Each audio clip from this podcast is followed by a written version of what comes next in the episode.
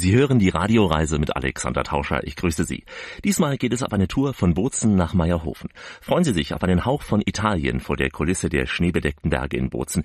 Wir laufen entlang der Laubengassen über historische Plätze und besuchen Handwerker in ihren Ateliers und kosten dabei auch noch leckere Sachen am Christkindlmarkt in Bozen. Außerdem treffen wir den leibhaftigen Ötzi, ja, den Mann aus dem Eis. Wir sehen ihn mit Haut und Knochen und auch als durchtrainierten Mann. Wir sind auf Spurensuche, wenn es um seinen Mord geht. Und hm, dann machen wir uns auf den Weg über die Alpen über die Welt des Ötzi hinweg, von Bozen nach Meierhofen.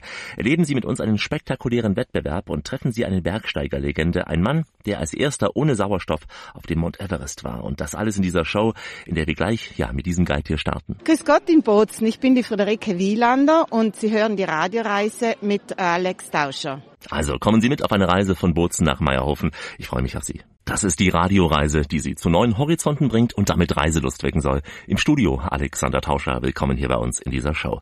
Heute eine Reise von Bozen nach Meierhofen, eine Reise von Italien nach Österreich, eine Reise von Süd nach Nord. Die meiste Zeit bleiben wir an dem Ort, ja, an dem Süd und Nord zusammenfallen, nämlich in Bozen. Eine Stadt, in der die mitteleuropäische und auch die mediterrane Lebensart verschmelzen, auf wunderbare Art und Weise verschmelzen. Eine lebendige Stadt, eine für italienische Verhältnisse wohlhabende Stadt am Südrand der Alpen mit dem milden Klima und auch dem Schnee in Sichtweite, meistens jedenfalls. Friederike Wielander wird uns heute durch ihr Bozen begleiten und wir starten mit ihr im ältesten Herz der Stadt. Grüß Gott hier in Bozen und herzlich willkommen in unserer schönen Stadt. Wir befinden uns hier jetzt in den Lauben. Das ist unsere Marktgasse, also die alte Marktgasse von Bozen mit ihren vielen Läden. Es ist eine, sozusagen eine Einkaufsstraße. Die Fassaden sind sehr schmal, denn der Bischof wollte möglichst viele Häuser in seiner Stadt haben, um eben auch Steuern einkassieren zu können. Dafür wurden die Häuser aber in die Länge gebaut. Also sie sind meist 60 Meter lang oder 60 Meter tief. Sie besitzen aus diesem Grund oft äh, sehr große Lichtgauben, also Öffnungen, die geostet sind und durch die Licht und Luft in die Häuser dringt.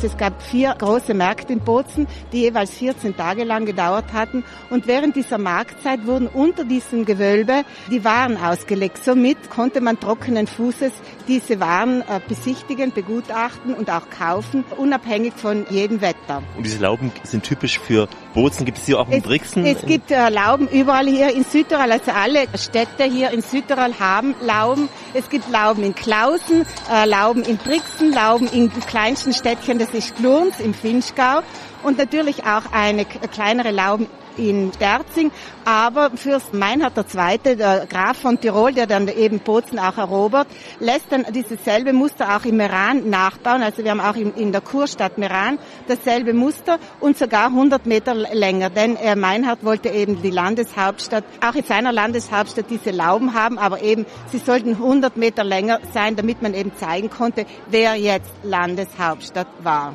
Diese Lauben haben ja auch den Vorteil, dass sie Schutz bieten, zum einen genau. vor der Sonne im Sommer, das zum anderen vor dem wichtig, Regen. Ja. Ganz richtig. Äh, Im Sommer ist es immer ein bisschen kühler, denn es kommt nie direkt der Sonnenstrahl in die Stadt. Und im Winter ist es ein bisschen wärmer. Also man merkt wirklich, wenn man in diese Lauben reingeht, dass die Temperatur sich ändert. Und die Werbung ist ja nur dezent an den Geschäften. Also das ist nicht an den Lauben angebracht, sondern ganz dezent ganz unterhalb. Dezent, ja, sollte allgemein für alle Geschäfte eben dienen. Die Werbung an den Geschäften ist wirklich dezent, sodass diese historischen Fassaden nicht überdeckt werden. Die Lauben von Bozen mit diesen Parallelstraßen auch sind nicht nur das älteste Herz der Stadt, sondern auch der Mittelpunkt des Gewerbelebens. Und hier ist immer Trubel. Wenn Sie am Wochenende kommen, umso mehr. Und äh, wenn Sie in den Ferien oder auch in der Vorweihnachtszeit kommen, na dann ganz besonders. Wir werden es ja noch erfahren, warum gerade die Italiener diese Stadt so lieben. Sehr voll ist es auf den Plätzen wie dem hier auch. Wir kommen jetzt zum Kornplatz. Das war so der einzige Marktplatz in dieser Stadt, denn die Stadt ist ja eigentlich eine 300 Meter lange Gasse mit links und rechts eben die Laubenhäuser, die wir schon gesehen haben. Und das war der einzige Platz mit dem Bischofspalais und einer kleinen Kirche, die einzige Kirche in der Stadt, die Andreaskirche. Sie wurde abgebrochen. Nach der Säkularisierung unter Josef II. wurde diese Kirche dann abgebrochen. Der Dom, die große Kirche, zu der wir noch kommen werden, die war immer außerhalb der Stadt, weil sie ja weitaus älter ist als die Altstadt selber. Am Kornplatz befindet sich das schöne alte Waghaus. Es ist noch alte Bausubstanz, an der wenig verändert worden ist. Äh, wir haben auch die ältesten Wappen an diesem Haus, also die wichtigen Wappen von Bozen. Einmal das Wappen der Stadtgemeinde Bozen selbst, also weiß mit grünen Balken drauf der Stern, der Marienstern, Stella Maris. Drüber dann der rote Adler, das Wappen der Tiroler und daneben dann eben das Wappen von Österreich. Wir hören ja. ja. im Hintergrund immer Kinder auch Italienisch reden, die anderen sprechen Deutsch, sie auch. Genau. Wie spricht man hier in erster Linie? Also Südtirol ist ein dreisprachiges Land. Wir haben drei Sprachgruppen. Italiener, Deutsche und Ladiner. Ladiner ist die kleinste Sprachgruppe und Ladinisch wird vorwiegend nur im Gröden und im Gardertal gesprochen. Das ist kein Dialekt, das ist wirklich eine sehr alte Sprache. Die Schweizer erklären es besser, indem sie es als Rätoromanisch bezeichnen. Also die Räter haben natürlich ein Vulgärlatein in ihre Sprache aufgenommen und dieses äh, Ladinisch ist ein Überbleibsel aus dieser Zeit. Überbleibsel deshalb, weil diese Täler sehr isoliert waren und deshalb sich diese Sprache auch erhalten hat.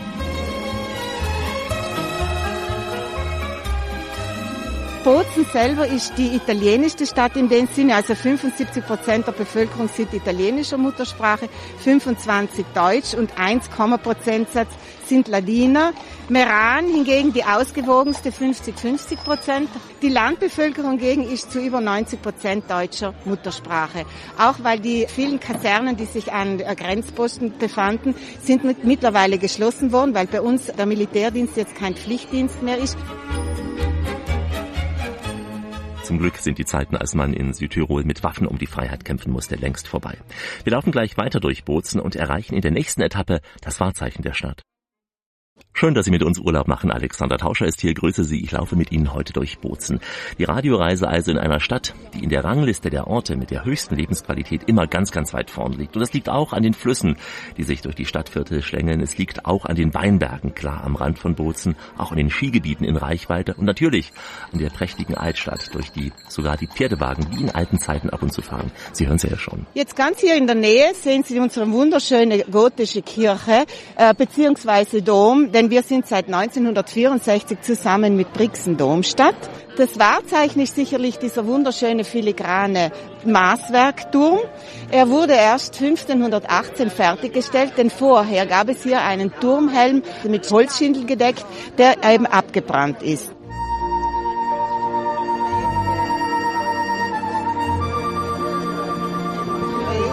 Das ist das Leitacher Weintürl, etwas recht Eigenartiges, wenn man von einem Weintor an einer Kirche spricht. Aber man sieht ein recht kleines Tor, das sehr schön geschmückt ist. Außer den Figuren, die wir von den Kirchenfiguren kennen, also Erzengel äh, Gabriel, die Mutter Gottes mit dem Jesukind, der Schmerzensmann, wunderschönes Blendmaßwerk. Außer diesen Figuren sieht man dann noch drei Personen, die eigentlich an einer Kirchentür nichts zu suchen haben. Aber äh, Leitacher Weintürl, damit meint man eben das Privileg, das der Kirche erteilt wurde, um eben nach Pfingsten hier Wein verkaufen zu dürfen. Denn bis in die Barockzeit hinauf, also bis Josef II., war Weinbau fast ausschließlich in Kirchenhand. Große Klöster aus Süddeutschland, aus der Schweiz, aus Österreich hatten hier großen Grundbesitz. Natürlich auch unsere Klöster und Pfarreien selber. Und oft wurde sehr viel Wein produziert. Und man war jetzt wirklich froh, dass man hier an der Kirchentür diesen Wein auch nach Pfingsten verkaufen durfte. Und zudem war es auch so eine, eine sogenannte Monopolstellung, denn äh, solange man hier an der Kirchentür Wein verkaufte, durfte kein Tavernenwirt in der Stadt selber Wein verkaufen. Wir werden jetzt weiter zu uns zur Kirche begeben, ins Innere der Kirche.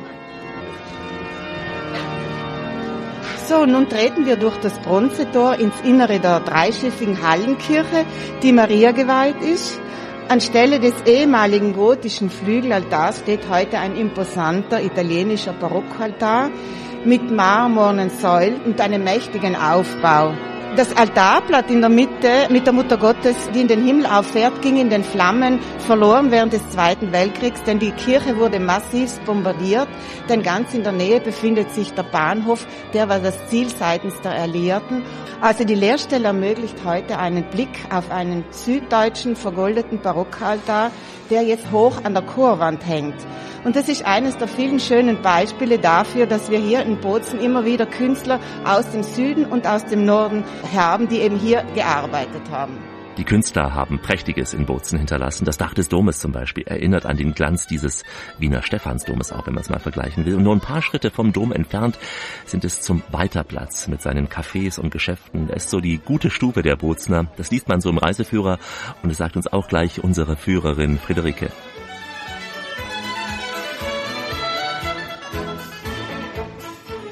Jetzt sind wir auf dem Walterplatz, beziehungsweise Walter von der Vogelweideplatz. Es ist das gute Wohnzimmer der Bozner. Es ist immer was los, zurzeit eben der große Weihnachtsmarkt. Walter von der Vogelweide, der große deutsche Minnesänger, steht ein bisschen hier als Symbol des Deutschtums. Äh, Walter wird äh, Ende des 19. Jahrhunderts aufgestellt. Den Platz selber verdanken wir äh, dem bayerischen König Maximilian.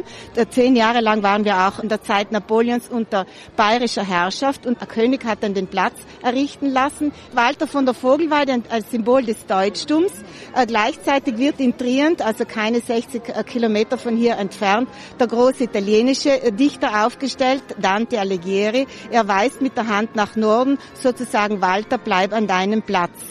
Ein Grund, weswegen der Platz auch Walter von der Vogelweide Platz heißt, ist der, dass es äh, mehrere Vogelweiderhöfe im Eisacktal gibt.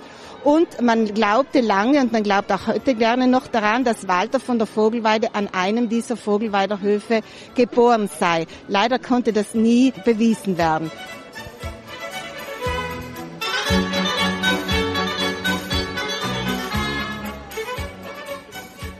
Ihm werden immer wieder Märkte hier abgehalten, also im Frühling vom Blumenmarkt bis zum Genussfestival, äh, Speckfest, Kürbisfest und dann ganz wichtig, der Weihnachtsmarkt. Und hier sieht man auch die Berge schon zum ersten Mal. Genau, hier sieht so man die Berge, die Bozen umgeben. Genau, Bozen befindet sich in einem Kessel, in einer Kessellage, ist umgeben vom roten Porphyrgestein, auf dem wir auch gerade stehen. Also diese Porphyrquadern hier unter unseren Füßen. Porphyrgestein ist eben, wie gesagt, ein hartes Vulkangestein. Vor Millionen Jahren hat es hier große Vulkanausbrüche gegeben.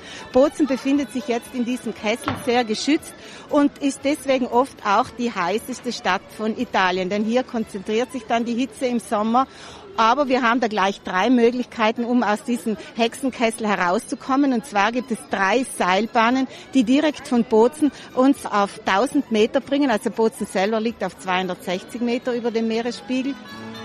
Ja, die Berge, die Almen, da denkt man natürlich an den Ritten, ja, an die Seisealm, an die ganzen Skigebiete in Südtirol, an die alpinen Täler. Aber wir bleiben heute mal in Bozen selbst auf diesem Weiterplatz, der vor allem in der Adventszeit heiß begehrt ist mit dem Christkindlmarkt. Wir besuchen gleich ein paar Aussteller in ihren Marktpläten, gleich bei uns hier in der Radioreise. Vom Mund zum Ohr auf dem Wege der elektrischen Kraft. So kommt sie zu Ihnen. Die Radioreise mit Alexander Tauscher heute in Italien. Und trotzdem, trotzdem kommt das Christkind, denn wir sind in Bozen unterwegs auf dem größten Weihnachtsmarkt Italiens. Eine Kulisse, zu der in der Vorweihnachtszeit jeden Tag viele Reisebusse unterwegs sind. Die Italiener kommen in Scharen auch mit dem Zug direkt aus Rom. Im Ranking ist nämlich dieser Weihnachtsmarkt unter den Top Ten weltweit. Und dieser gleichen Riege, zum Beispiel auch wie der Striezelmarkt, der bekannte in Dresden oder auch die Christkindlmärkte in Wien und Nürnberg. Also es muss was dran sein an diesem Bozener Weihnachtsmarkt. Weihnachtsmarkt. Wir laufen mal entlang der Stände mit gebratenen Esskastanien und folgen jetzt dem Klang der Glocken. Wenn die Glocken heller klingen. Wir sehen ja hier ganz viele Weihnachtsglocken, Weihnachtskugeln auch. Man kennt das zum Beispiel aus dem Thüringischen, da werden die selbst geblasen. Sind die auch hier selbst geblasen? Ja, alles selbst geblasen. Das sind alles sehr winterliche Motive mit Kindern, die im Schnee spielen, Schneemänner und Engel und Winterlandschaften. Sind es Landschaften hier aus Südtirol? Das sind irgendwelche Winterlandschaften. Wer kauft bei Ihnen vor allem? Sind es die Einheimischen oder die Touristen? Nein, also eher die Touristen. Die meisten die Italiener. Kommen sehr viele, die sagen, sie haben schon sehr viele Kugeln zu Hause und kaufen sich jedes Jahr noch welche dazu. Also Sammler sozusagen. Bozen zeichnet sich durch das ehrliche Handwerk aus. Das werden wir gleich erleben, denn gerade auch wegen der vielen anderen Stände, die es ja sonst oft auf Weihnachtsmärkten gibt, mit Plagiaten da zum Beispiel aus China zum Beispiel, ja, legen die Touristen darauf besonderen Wert. Mehrere Handwerker in Südtirol, die rüsten sich das ganze Jahr für den Verkauf auf dem Bozener Weihnachtsmarkt. Einen besonderen Handwerker besuchen wir jetzt in seiner Werkstatt, Manuel Chager, ein junger Bildhauer, der für seinen Beruf brennt, wie Sie gleich hören werden. Das Brennen, das sieht man auch in seinen sehr, sehr ausdrucksstarken Augen. Der etwa Mitte 30-Jährige hat sein Atelier nicht irgendwo im Hinterzimmer, sondern direkt im Geschäft in der Fußgängerzone in einer gläsernen Manufaktur. Schon seit kleines Kind habe ich praktisch im elterlichen Betrieb hier die Bildhauer gesehen und eigentlich, als ich fünf, sechs Jahre alt war, wusste ich schon, dass mein Beruf sicher Bildhauer sein wird. Dann hast du eine ganz normale Ausbildung gemacht, Berufsausbildung zum Bildhauer. Ich habe praktisch zuerst nach der Pflichtschule nach Arntal, dort war die Bildhauerschule, dort war ich zwei Jahre und dann bin ich ins Grönertal gegangen, dort war ich dann sechs Jahre in der Schule und jetzt bin ich seit neun Jahren hier und habe ich mir zuerst oben im Dachgeschoss eine winzig kleine Werkstatt, aber super Licht eben ausgebaut und dort habe ich jetzt neun Jahre lang gearbeitet. Und der Vater hat immer gesagt, komm ins Geschäft runter und äh, schnitz hier, nicht? aber ich habe immer Angst, Angst gehabt, ein bisschen vor den Blicken, dass ich mich nicht konzentrieren kann und so.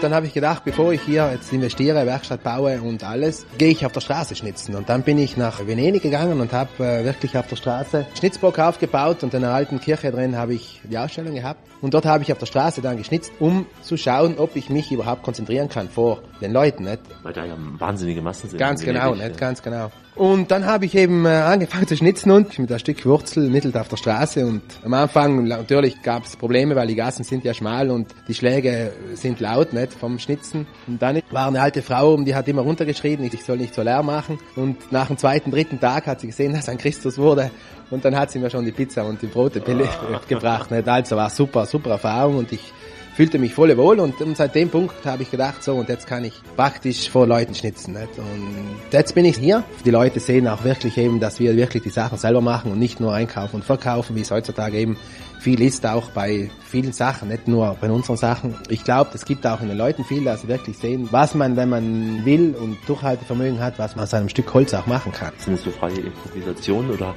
orientierst du dich an Gemälden, hast du Vorlagen? Also früher hatte ich viele für Kirchen, ich habe auch für Vatikan und für den Papst, auch für eine Madonna-Figur für den Papst.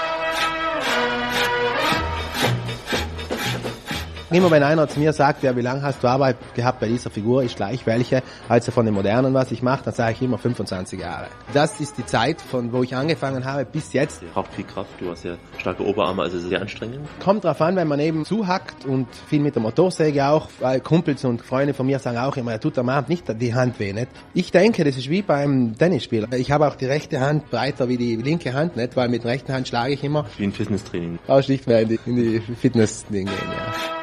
Nein, das Fitnesstraining kann sich Manuel getrost sparen. Er ist auch so recht durchtrainiert, wie man auch selbst durch den Pulli und äh, die enge Jeans erkennen konnte. Ein echter Südtiroler Bursche und äh, gleich weitere urige Typen aus äh, Bozen gleich hier bei uns in der Radioreise durch Bozen.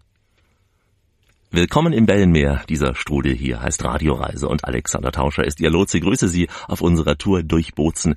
Da wird es jetzt ganz heimelig, denn wenn das Holz im Bauernofen knistert, wenn die Berggipfel vom ersten Schnee weiß leuchten und die Tage immer kürzer werden, dann ist Adventszeit in Südtirol. Dann werden die kunstvoll geschnitzten Krippen ausgepackt und in den Stuben aufgestellt. Die Krippen werden mit Moos und Tannenzweigen aus den Wäldern geschmückt. Nicht ganz so heimelig, aber auf jeden Fall weihnachtlich geht es auf dem Kronplatz zu beim Christkindlmarkt, dem berühmten in Bozen. Wir besuchen mal ein paar der Marktmänner und Marktfrauen, wie auch den Käseverkäufer Andreas Brunner, der in Tracht mit dem Filzhut auch für kalte Tage gewappnet dasteht. Wir haben hier verschiedene Käsesorten, alles hofeigene Käse, die wir von unseren Kühen machen. Wir vertreiben nur Rohmilchkäse, praktisch die Milch nie, wird nicht pasteurisiert. Dann hat er einen besseren Geschmack. Es gibt verschiedene Sorten. Wir haben verfeinerte mit Walnüsse, Kräuter, Pfeffer und Peperoncino. Weinkäse in Rotwein, Weißwein, ältere Bergkäse, jüngeren Hauskäse. Wo ist Ihre Sennerei? Unser Betrieb befindet sich in Neumarkt. Da haben wir praktisch die Kühe und die Hofkäserei. Danach die Wiesen, die haben wir auf 1000 Meter. Das wäre Richtung Fleimstal. Da mähen wir das Heu für unsere Kühe, weil unsere Kühe werden nur mit Heu gefüttert. Sie bekommen keine Silage. Kraftfutter auch nicht unbedingt zu viel. So ist, äh, ist die Qualität der Milch besser. Und wenn die Qualität der Milch besser ist, nachher wird der Käse auch ein bisschen besser. Milch macht müde Männer munter. Milch macht müde Männer munter. Und Paul Kuhn mischt gern auch noch einen Gin drunter, hat er damals mal gesungen. Und damit wären wir fast beim Glühwein. Der gehört ja auch zu jedem Weihnachtsmarkt, wobei natürlich ähm, jedes Glas Südtiroler Wein meiner Meinung nach ein viel größerer Genuss ist. Oder auch ein guter Kräuterschnaps. Damit sind wir beim nächsten Original aus der Region. Andreas Oberhofer. Hauptsächlich produzieren wir ätherische Öle aus äh, Latschenkiefern, also Gehölze, schon seit über 100 Jahren, jetzt in der vierten Generation. und wir schneiden die im Wald und werden durchgehend veredelt bis zum Endprodukt in verschiedenen Formen, Cremen. Auch als Nahrungsmittel können sie verwendet werden, 100% biologisch. Das sind Kräuter, die auf einer bestimmten Höhe nur hier wachsen? Großteils wachsen nur hier, zum Beispiel der alpine Wacholder, schmerzstillend Wirkung hat er. Und äh, die ganzen Teekräuter werden über 800 Meter angebaut eigentlich. Also reinste Luft, keine Pestizide rum, weil er rund um den Wald ist. Wer geht dann diese Kräuter sammeln? Das ist ja doch nur aufwendige Arbeit. Das macht der Chef und seine Angestellten. Also hat mehrere Tagelöhner oder Saisonsarbeiter im Sommer. In Südtirol, da wurden schon immer Heilpflanzen für zu Hause gesammelt. In den Wäldern, auch auf den Feldern. Dann wurden sie in den Klostergärten später angebaut. Und vor etwa 30 Jahren begann in Südtirol der professionelle Anbau von getrockneten Blüten und Gewürzen.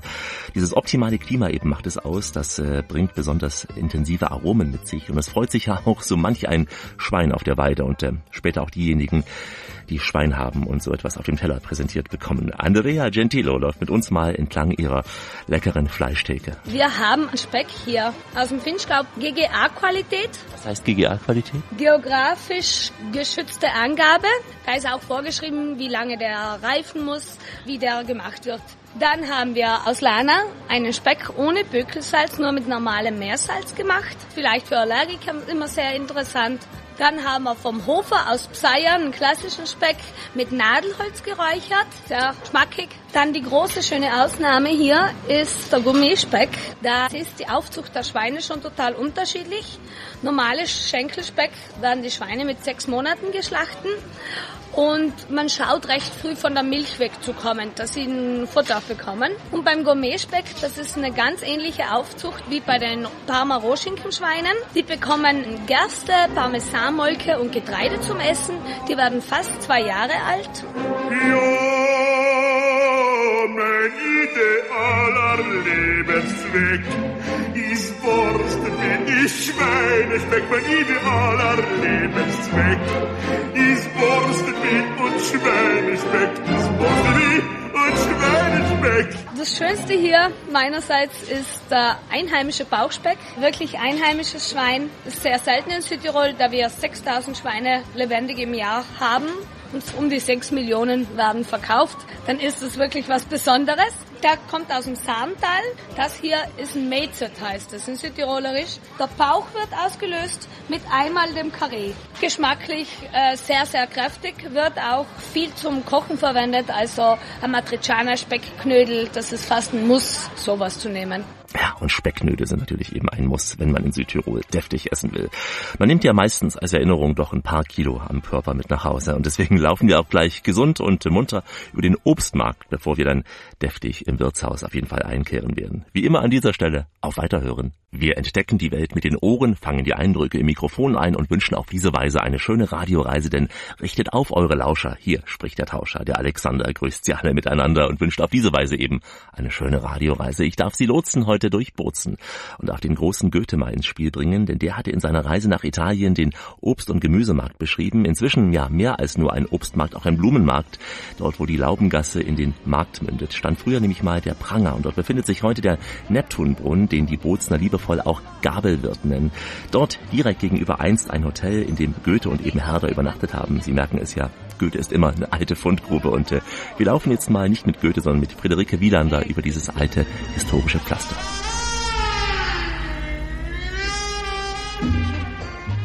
Jetzt befinden wir uns auf dem Obstmarkt. Der Obstmarkt ist unser Frischmarkt, also er läuft von Montag bis Samstagmittag. Es wird frisches Obst und Gemüse verkauft. Er befindet sich auf dem Graben, äh, wie der Bischof von Trient die Stadt hat errichten lassen, war die Marktgasse äh, mit links und rechts den Häusern auch umgeben von einer Stadtmauer und einem Wassergraben. Also es war sozusagen eine befestigte Stadt.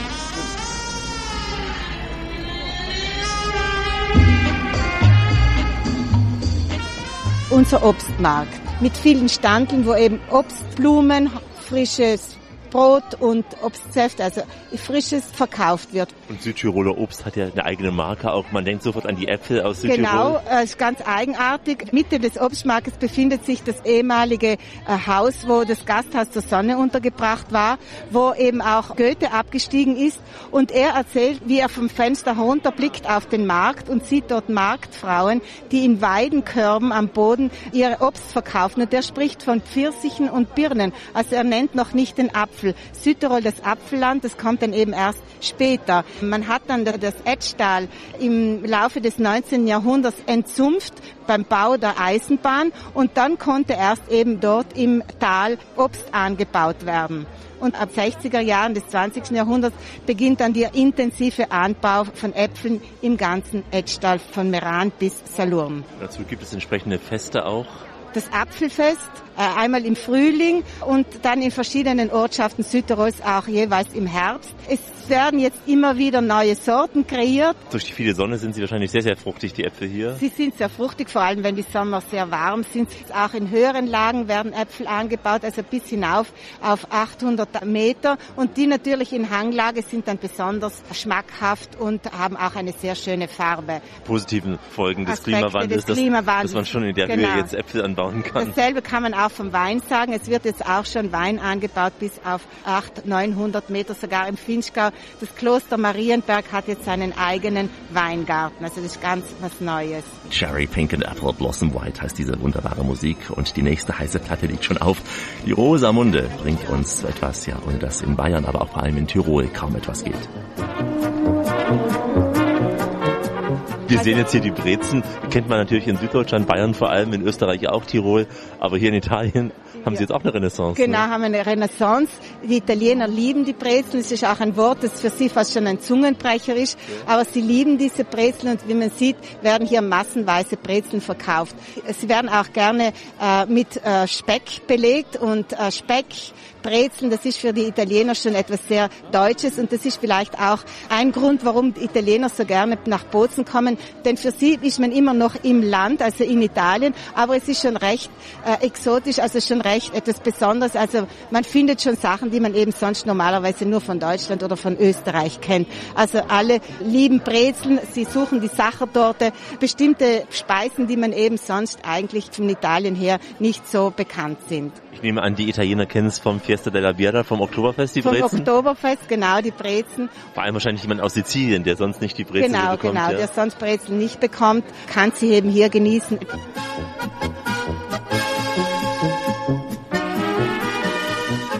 Gehen wir zum Essen, zum schönen deftigen Essen. Südtirol, Bozen, was kommt da auf den Teller hier? Zum Beispiel im Vögele? Ja, da gibt's Verschiedenes. Also die Auswahl ist sehr groß. Es gibt sowohl italienische Speisen als auch landestypisches wird angeboten.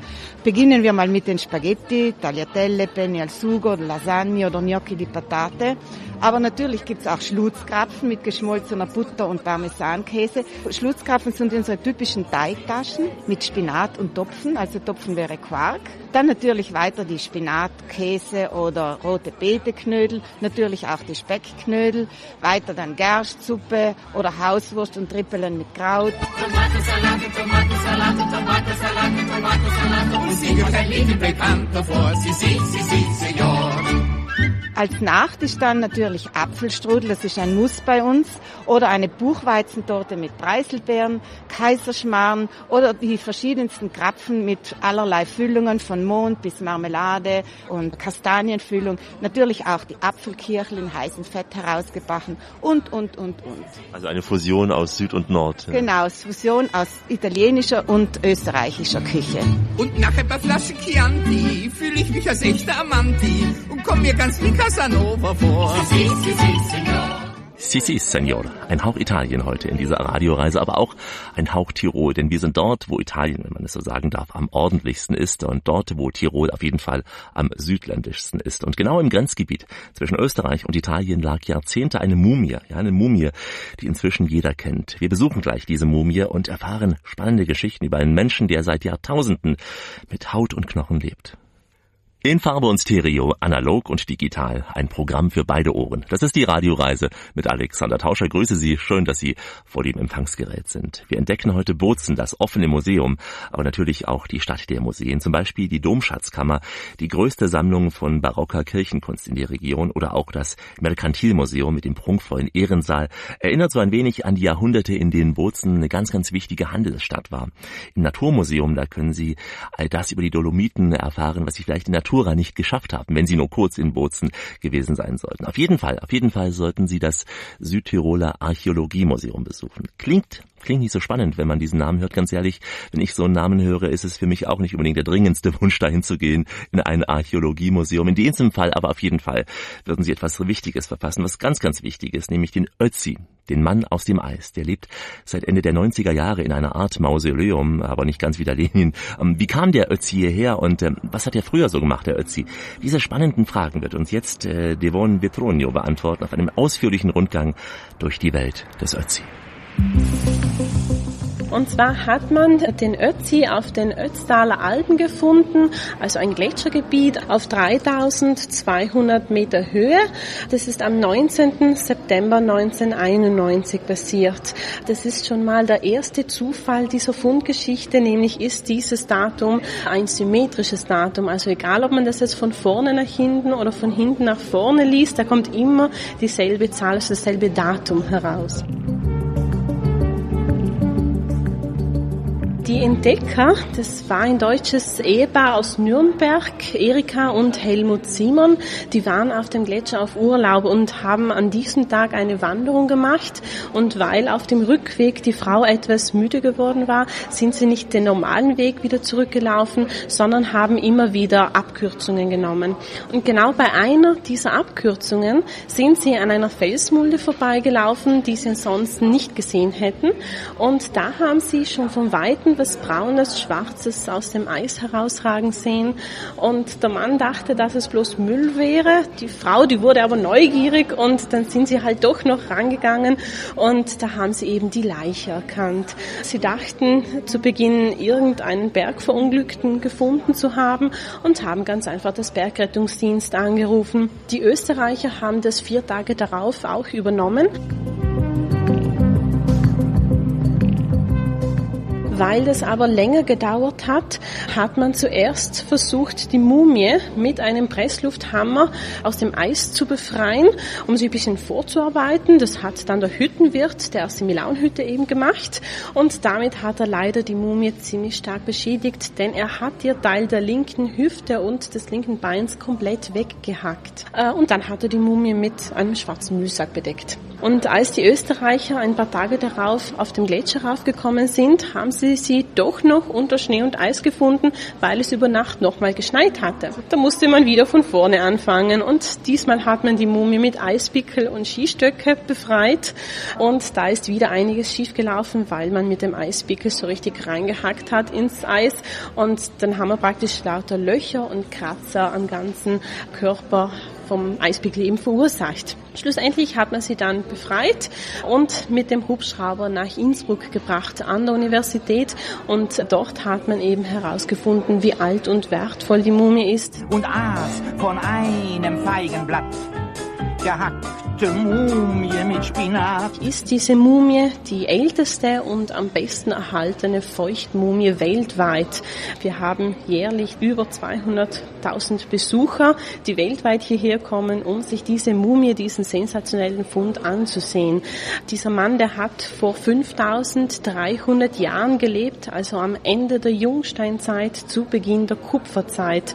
Und er ist sehr gut erhalten geblieben, weil ihn eben der Gletscher perfekt konserviert hat. Also aus dem Ötzi wurde ein riesiger Eiswürfel für diese 5000 Jahre.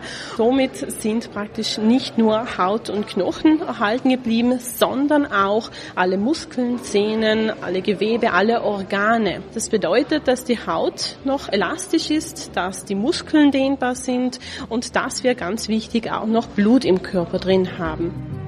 Die Haut, die können Sie nicht anfassen, aber Sie kommen dem Ötzi ganz, ganz nahe. Sie sehen ihn ganz nackt, also Haut und Knochen und äh, Sie sehen, wie er vor seinem Tod noch aussah. Ein durchtrainierter, sportlicher Typ. Und all das bekommen Sie in der nächsten Etappe beschrieben, ganz ausführlich von uns. Gleich also der Ötzi, der Iceman, nach dem Motto, it's cool man. Das ist die Radioreise mit Alexander Tauscher, unterwegs von Bozen nach Meierhofen, also von Süd nach Nord über die Alpen. Und dort, irgendwo zwischen beiden Orten, hoch in den Alpen, auf einem Gletscher, hat ein Mann einige Jahrtausende überlebt, einige Jahrtausende, in denen so viel Geschichte passiert ist. Und ihm ist nichts passiert, dem Ötzi. Seine Mumie, die lächelt im Museum, in, im Archäologiemuseum in Bozen wirklich jeden Besucher an, wenn man will.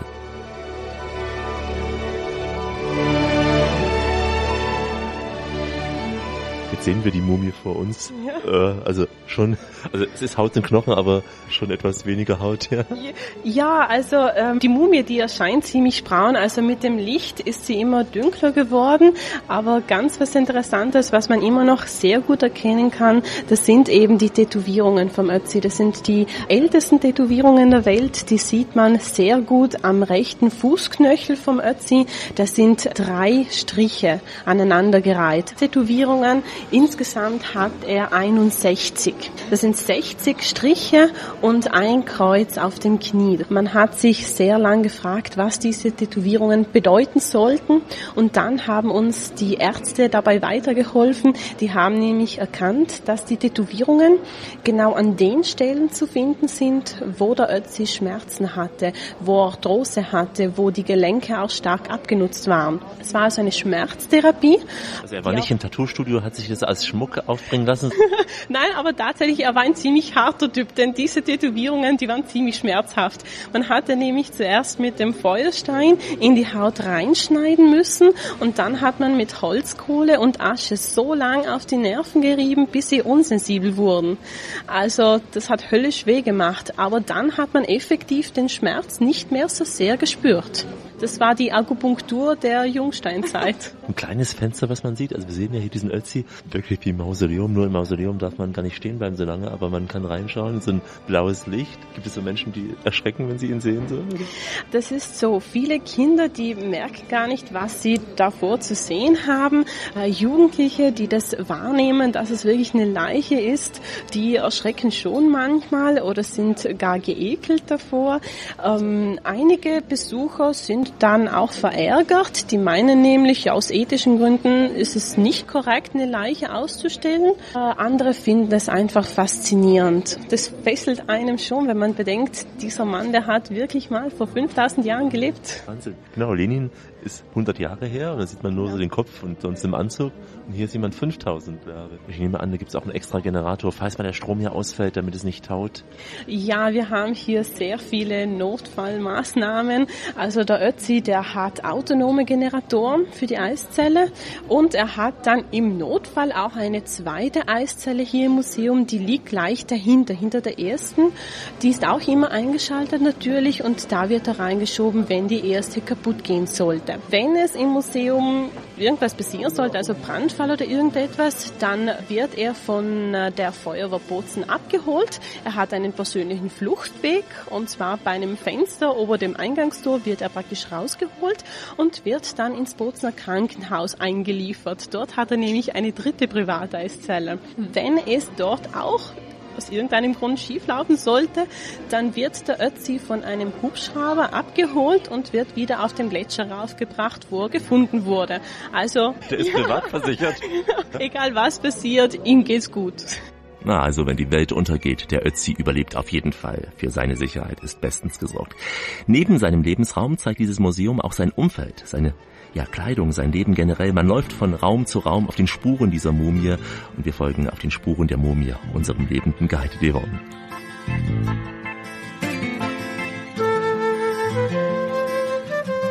Sehr interessant ist der Schuh, ein Top-Schuh für die damalige Zeit. Der Schuh vom Ötzi, der besteht praktisch aus einem Innen- und Außenschuh. Der Außenschuh besteht aus Bärenfell. Das ist das wärmste Fell überhaupt, das sie damals hatten. Oben hatte man dann das Hirschfell. Diese zwei Felle wurden auf Seiten mit einer Lederriemen festgebunden. Der Innenschuh hingegen, der besteht aus Stroh, also der Schuh, der war mit Stroh verstopft praktisch. Und dieser Schuh hat sich auch so erhalten durch das Eis, also dieses ganze Stroh ist auch nicht irgendwie gefault. Nein, der ist immer noch komplett erhalten. Wir haben von den Schuhen bloß einen übrig, den rechten Schuh, den hatte der Ötzi noch an, als man ihn gefunden hat. Vom linken Schuh ist hingegen nur das Lindenbastnetz erhalten geblieben. Der ist verloren gegangen bzw. kaputt gegangen. Nun sehen wir das kostbarste Stück, was vom Ötzi mit übrig geblieben ist. Das Kupferbeil. Das hat er auch noch mit.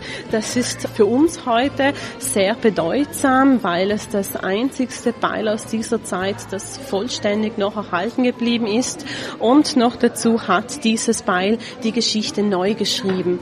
Bis vor Ötzes Fund dachte man nämlich, dass die Kupferzeit hier im Alpenraum vor 4000 Jahren begonnen hätte. Und jetzt haben wir den Beweis hingegen, dass die Menschen schon vor über 5000 Jahren Kupfer kannten und Kupfer auch optimal verarbeiten konnten. Und das ist was ganz was Besonderes.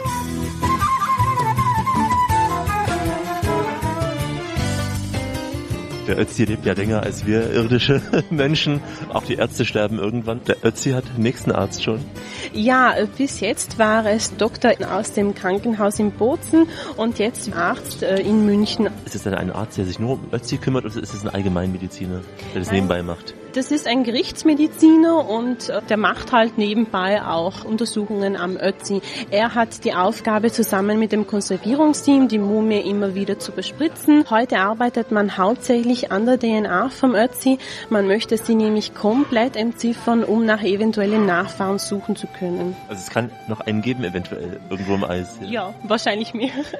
Wenn die Gletscher mal schmelzen, dann sieht Ja, das passiert jetzt mit dem ganzen Klimawandelgeschichte. Na, ich denke mal, wir brauchen keinen weiteren Ötzi. Das Original ist in Bozen schon. Ja, und deswegen ist es auch so wichtig, dass die Gletscher nicht schmelzen, sonst kriegen wir halt doch noch einen Ötzi rausgeschmolzen. Jetzt ähm, sind die Detektive gefragt, denn wer hat den Ötzi umgebracht? Der Krimi im ewigen Eis.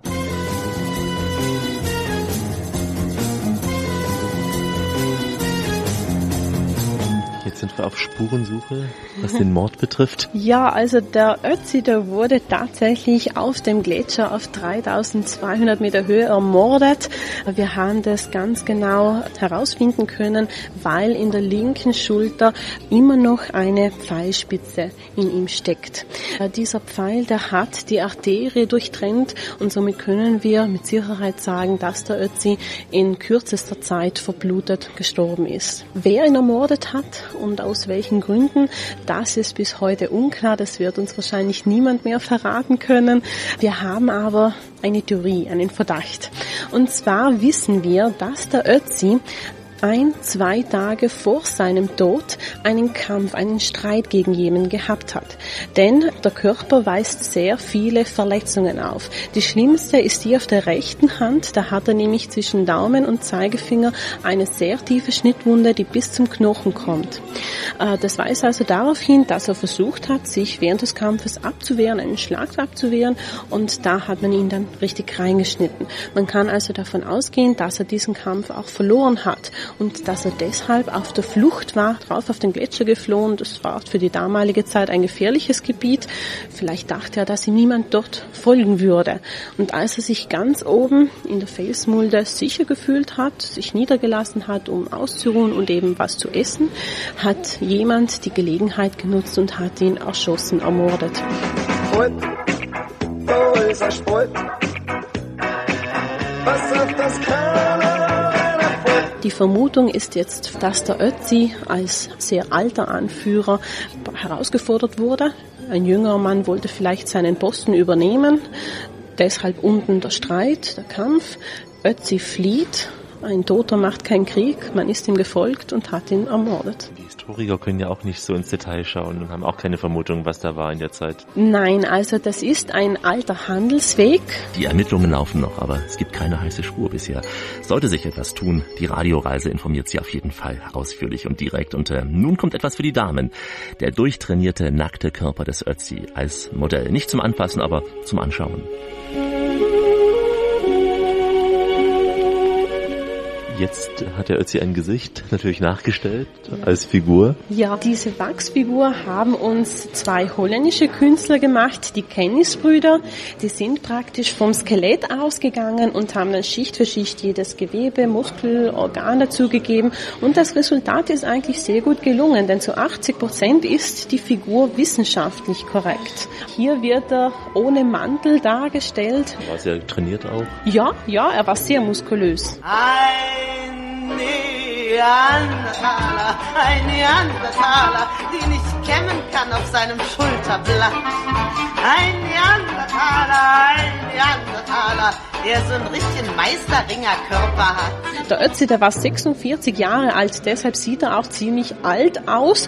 Die Menschen damals hatten nicht so eine hohe Lebenserwartung. Nein, die hatten einen, ein Durchschnittsalter von 35 Jahren. 46 Jahre sind jetzt für uns noch sehr jung. Hier schaut er ziemlich älter aus, weil die Menschen einfach viel leichter veraltet sind. Also wir können froh sein, dass er in eine Spalte gefallen ist nach dem Mord und nicht am Hang. Ja, genau. Also das Glück, unser Glück, jetzt weiß ich vom Ötzi kann man das jetzt vielleicht nicht sagen.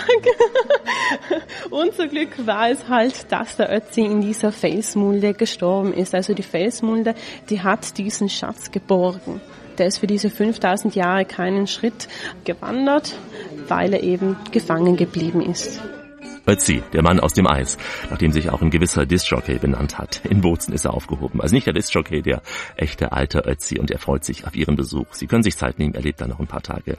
Wir machen uns jetzt auf den Weg von Bozen über den Alpenhauptkamm, also da, wo der Ötzi einst gelebt hat, nach Meierhofen. Nicht zu Fuß, wie der Ötzi damals, sondern ganz bequem mit der Bahn. ÖBB, Deutsche Bahn, wie auch immer Sie wollen. Eine schöne Fahrt ist das über den Brenner auch hinweg an Sterzing vorbei. Ganz gemütlich, mit Blick aus dem Fenster auf die Berge, ja, die wir gleich ganz intensiv erleben werden. Hier ist die beste Reise Ihres Radios. Die Radioreise mit Alexander Tauscher. Grüße Sie. Auf dem Weg von Bozen sind wir jetzt in Meierhofen angekommen, also von Italien nach Österreich.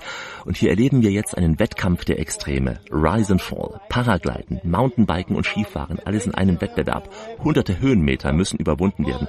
Das alles in atembewegend kurzer Zeit, unter den Augen der Zuschauer im Tal. Und einer von ihnen, der Zuschauer, ist der Peter Habeler, eine Bergsteigerlegende, der schon mit Reinhold Messner unterwegs war und als erste mit ihm gemeinsam ohne Sauerstoff Sauerstoffgerät auf dem Mount Everest war. Und davon erzählt er uns später noch.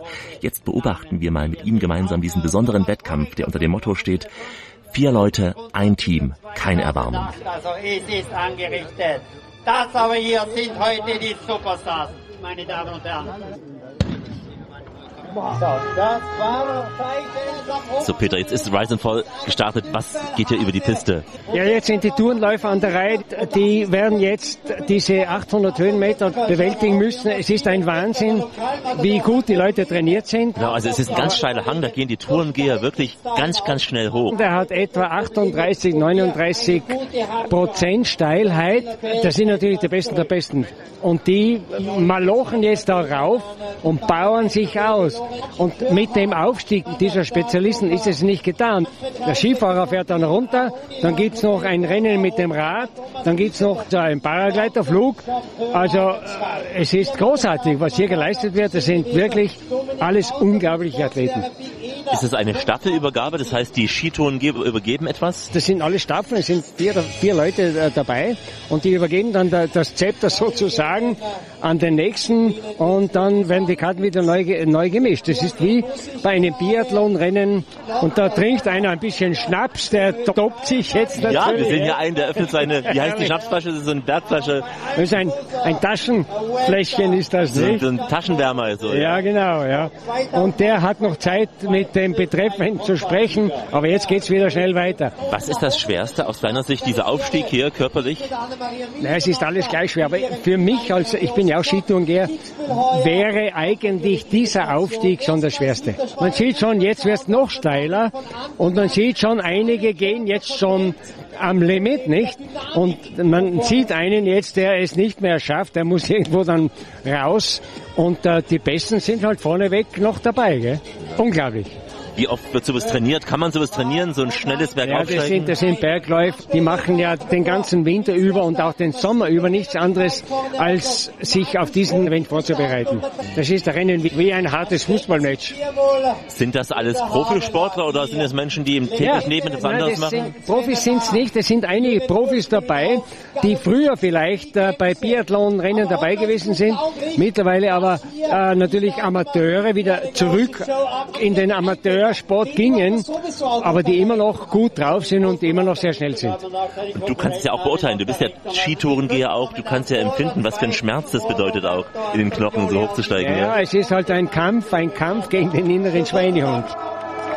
Ein Kampf gegen den inneren Schweinehund, den auch Peter Habeler selbst immer wieder gekämpft hat, denn er hat Berge bezwungen, die bis dahin meist als unbezwingbar galten, auch für die normalen Menschen ohne Hilfsmittel. Ich bin der Peter Habeler, der 1978 mit dem Reinhold Messner am Everest gewesen bin. Und das war damals das erste Mal, wo der Berg überhaupt ohne Sauerstoffgeräte bestiegen wurde. Das war ein Rekord, der steht natürlich für immer. Das ist nicht ein Rekord, der mit, mit Stunden oder Sekunden gemessen wird, sondern das war die Geschichte, wo wir einfach gezeigt haben, Messner und ich, dass es möglich ist, den höchsten Punkt der Welt ohne Technik zu besteigen. Wie lange habt ihr dafür trainieren müssen? Wir haben ja vorher schon viele Touren gemacht. Wir haben Expeditionen unternommen. Wir haben dann letzten Endes den ganzen Winter trainiert, haben uns mit Skitouren hauptsächlich natürlich fit gemacht und waren dann drei Monate am Berg. Das ist länger, wie man heutzutage am Everest äh, sich aufhält und sind dann aber erfolgreich gewesen. Ja, nicht ganz ungefährlich trotzdem so eine Mission, ne? wenn man dann ohne so eine Schutzbekleidung naja, hat. Ungefährlich sind die Berge nicht. Wir sind unbeschadet geblieben, wir haben es geschafft, wir sind gesund geblieben und das ist eigentlich schon die ganze Maut. Weißt du noch, was du damals gesagt hast, als du oben warst auf dem Dach der Welt? Ja, da haben wir nicht mehr viel geredet. Wir waren zu müde, Messner war zu müde, ich war zu müde. Wir waren nur happy, wir haben uns hier nicht lange aufgehalten. Der Reinhold ist ja 30 Minuten oben geblieben, ich bin 15 Minuten oben geblieben, bin dann abgestiegen wieder hinunter zum Südsattel. Reden tut man nicht mehr viel. Das ist der Überschwang der Gefühle, das ist, das ist die Ausschüttung der Endorphine ganz schwer zu beschreiben. Man sitzt dann wahrscheinlich oben und schweigt für ein paar Minuten und äh, lässt alles vorbei, so wie passiert. Ist es richtig? Man sitzt oben, freut sich, man hockt dann da oben, schaut ein bisschen durch die Gegend und versucht dann wieder die Gedanken dorthin zu bringen, dass man wieder sicher absteigen kann, weil der Gipfel ist natürlich schon das Ziel, logischerweise, aber man muss ja schauen, dass man wieder gesund und munter nach Hause kommt. Und es schweißt ja auch so eine Freundschaft zusammen zwischen dir und Reinhard Messner, wenn man sowas gemeinsam geschafft hat. Mit Reinhold wusste ich ja, und ich weiß es heute noch besser wie früher, dass ich den besten Partner hatte, den es überhaupt auf der Welt gegeben hat. Messner war der beste Bergsteiger seiner Zeit. Er hat sich im Eis sehr gut bewegt, er war im Fels gut, er war auf Expeditionen natürlich außergewöhnlich. Wir haben uns sehr gut verstanden und Gott sei Dank hat alles so funktioniert, dass wir heute noch leben dürfen. Es gibt ja viele aus unserer Zunft, aus unserer Zeitgeschichte sozusagen, die tot sind, die es nicht mehr gibt, die gestorben sind, die erfroren sind, die von Lawinen getötet wurden. Und wir dürfen noch hier sein und dürfen noch leben. Ich finde das herrlich. Gerade auch Eiger Nordwand, Mönch, diese ganzen Geschichten drumherum, auch tragisch. Eiger Nordwand war schon eine eigene Geschichte, weil wir nach dieser schnellsten Besteigung in, in knapp zehn Stunden noch den Clint Eastwood trafen. Nicht Clint Eastwood, den ja viele Menschen kennen, Schauspieler, dann mittlerweile auch als Regisseur. Das war 1974, den durften wir damals schon kennenlernen. Nicht? Im Hotel den, unterhalb oder wo habt ihr ihn kennengelernt? Ja, natürlich auf der kleinen Schedeck. Nach der Besteigung, wir sind dann abgestiegen über die Westflanke des Eiger, haben dann auf der kleinen Scheideck, auf diesem Hotel Eastwood getroffen. Er hatte übrigens die Filmarbeiten unterbrochen. Das fand ich ja auch toll, nicht? Da war auch die Heidi Brühl zugegen. Und dann haben wir dann von ihm die Einladung bekommen, dass wir noch Abendessen dürfen. Und das war eigentlich das Highlight dieser ganzen ersten Besteigung an einem Tag. Was für Highlights gab's noch? Du hast ja wahnsinnig viele Berge bestiegen. Du hast ja gesagt, du zählst die nicht mehr. Aber nehmen wir an, auch im Pamir-Gebirge, wo warst du überall noch gewesen? Ja, Pamir war ich nicht, aber ich war natürlich in Pakistan, dann natürlich Nepal, meine zweite Heimat. Und dann hatte ich aber auch das Glück, äh, später mit anderen Bergsteigern Touren machen zu können, die auch ihresgleichen suchten. Es war ein Dag Scott, Michel Dacher, diese Ikone aus Deutschland, der ja 13 8000er bestiegen hatte und dem nur noch der Everest gefehlt hat. Mit Michel war ich 85 am Nanga Parbat, eine tolle Figur. Michel, also an den erinnere ich mich wahnsinnig gerne. Ich hatte ja das Schwein in meinem Leben, wenn ich das sagen darf, immer mit guten Leuten zusammenzukommen. Das ist eigentlich schon das Leben, nicht? Und Messner wirklich der Typ, den man sich vorstellt aus dem Fernsehen, der ruhige, in sich ruhende? Naja gut, wir Bergsteiger ruhen ja nicht alle in uns, nicht? Wir haben ja auch unsere Aufbruchstimmungen. Wir sind ja auch nervös, wir sind ja auch angespannt. Wir haben ja nicht immer nur die Lockerheit, die man haben sollte oder müsste. Das ist ganz logisch.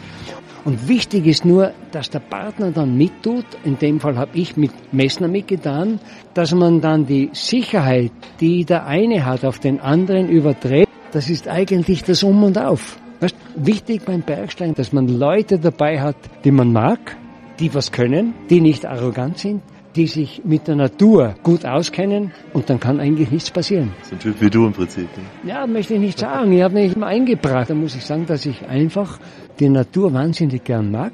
Die Natur hat mich immer sehr gut behandelt. Und ich versuche auch die Natur sehr gut zu behandeln. Das ist das Wichtigste. Ein weiser Satz von einem so liebenswürdigen Menschen. Ein Mensch, ja, dem man noch viel länger zuhören könnte, mit dem man noch viel länger sprechen könnte. Tun wir auch gleich. Und reden mit Peter Habeler über seine Berge in seiner Heimat Meierhofen. Gleich hier bei uns in der Radioreise. Die Radioreise mit Alexander Tauscher geht schon langsam in die Schlussetappe. Heute eine Tour von Bozen nach Meierhofen. Eine Reise in die Berge, eine Reise über die Berge, eine Reise zu Menschen aus den Bergen. Wie auch dem Ötzi, den haben wir ja eben leibhaftig gesehen, konnten aber nicht mit ihm sprechen. Deswegen jetzt im Gespräch mit Peter Haveler, ein Extrembergsteiger aus dem Zillertal. Ihm gelangen spektakuläre Erstbesteigungen, zum Beispiel in den Rocky Mountains. Er war der erste Europäer an den Big Walls im Yosemite Nationalpark in Kalifornien und er kletterte in kürzester Zeit durch den El Capitan Südwestwand, die damals als die ja, schwierigste bekannte Klettertour der Welt galt. Eine große Seilschaft, die verbindet ihn bis heute noch mit Reinhold Messner. Mit Peter habe ich mich am Rande des Rise and Fall Wettbewerbs des Festivals in Meierhofen unterhalten. Die Radioreise im Gespräch mit der Bergsteigerlegende muss man ja wirklich sagen, Peter, gibt es noch Berge, die du noch besteigen möchtest? Oder hast du schon alles bestiegen, was du besteigen konntest nein, an Bergen? Nein, nein, natürlich nicht. Natürlich gibt's noch vieles, das ich machen möchte wobei die Zeit immer kürzer wird, nicht? Ich bin ja über 70 jetzt und man muss schon sieht man überhaupt nicht an. Ja. ja, ja, okay, danke, aber es geht dann doch nicht mehr so flott vonstatten, wie es früher ging, nicht? Mit 20, 30, 40, auch mit 50 Jahren hat man ja noch Kräfte, die dann später ein bisschen verpuffen. Das ist gar keine Frage. Aber es gibt noch Ziele, die ich mir in Nepal stelle. Es gibt noch, bin gerade jetzt aus Südamerika zurückgekommen, ohne Erfolg allerdings. Also wir sind nicht auf den Berg hinaufgekommen, den wir besteigen wollten. Muss ja nicht aber, immer. Nein, muss nicht immer. Ja, aber ich komme mit dem auch zurecht. Ich habe immer, und das ist, glaube ich, auch wichtig für viele Menschen, dass man auch das Umkehren und den Rückzug richtig einordnet. Natürlich sagen wir uns, das Ziel ist der Gipfel, wir wollen darauf. Aber wenn es uns mal irgendwo nicht so gut geht, dann müssen wir halt umdrehen, muss man halt wieder schauen, dass man gesund und munter runterkommt.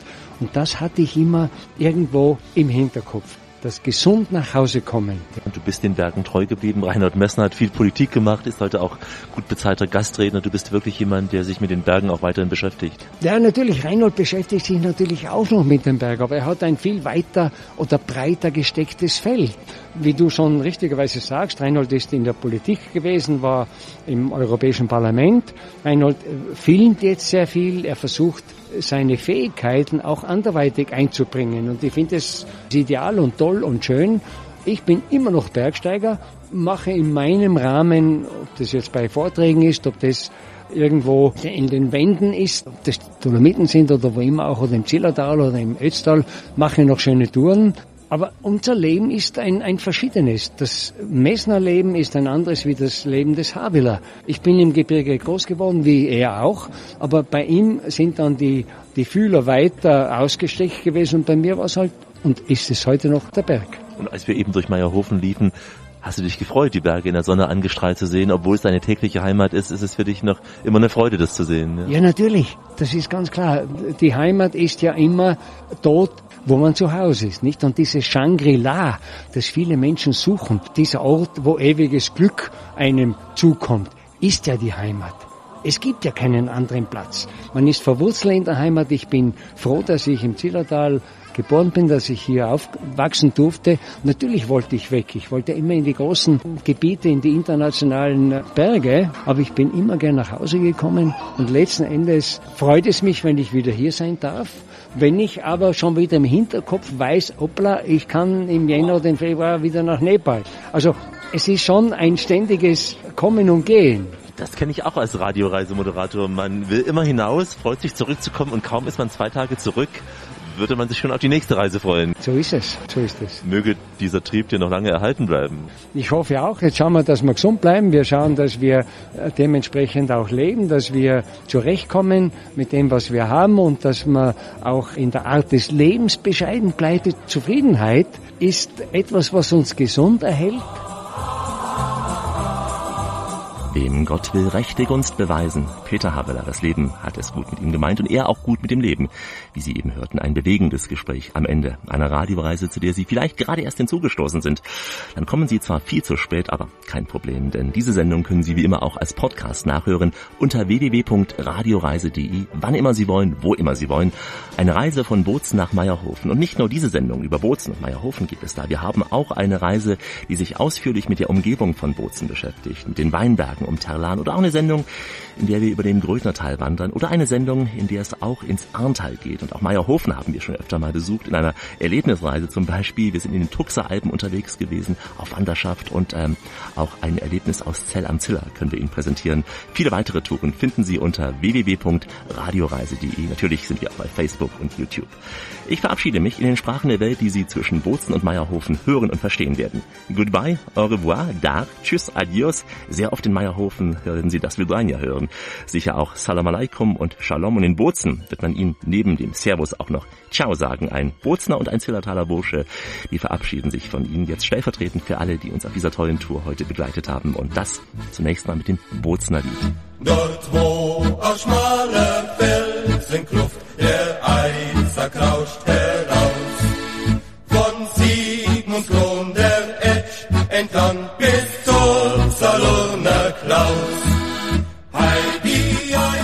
Hoi, ich bin der Manuel äh, und Bildhauer aus Bozen und ihr hört die Radioreise mit dem Alex.